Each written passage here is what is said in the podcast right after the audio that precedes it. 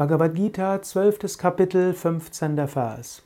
Yasmanot vijate loko, lokanot vijate chayaha, harshamarsha bayod vegair, mukto yasacha me priyaha.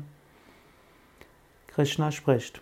Der Mensch, durch den die Welt nicht beunruhigt wird, der auch selbst durch die Welt nicht beunruhigt werden kann, der frei ist von Vergnügen, Furcht und Angst, der ruht in der Liebe Gottes. Der Mensch, durch den die Welt nicht beunruhigt wird. Geh davon aus, letztlich geschieht alles nach dem Willen Gottes. Die Welt von dir nicht beunruhigt heißt, du weißt nicht, alles hängt von dir ab. Manchmal ist es gut, Dringlichkeit zu spüren. Du siehst das Leid der Welt, du weißt, es ist viel zu tun und du weißt, du kannst auch einiges tun. Dann tu auch einiges. Aber sei dir bewusst, nicht du tust es, sondern Gott wirkt durch dich. Dann beunruhigst du nicht die Welt und auch du wirst durch die Welt nicht beunruhigt.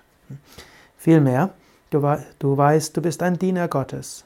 Nur so kannst du angesichts des Leidens in der Welt auch entspannt sein.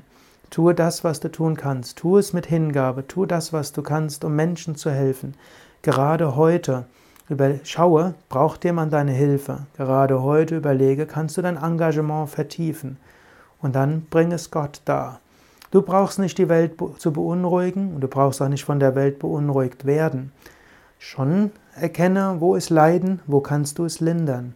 Aber wisse, nicht du allein machst es, es gibt so viele andere, die das auch tun und letztlich ist es Verantwortung Gottes.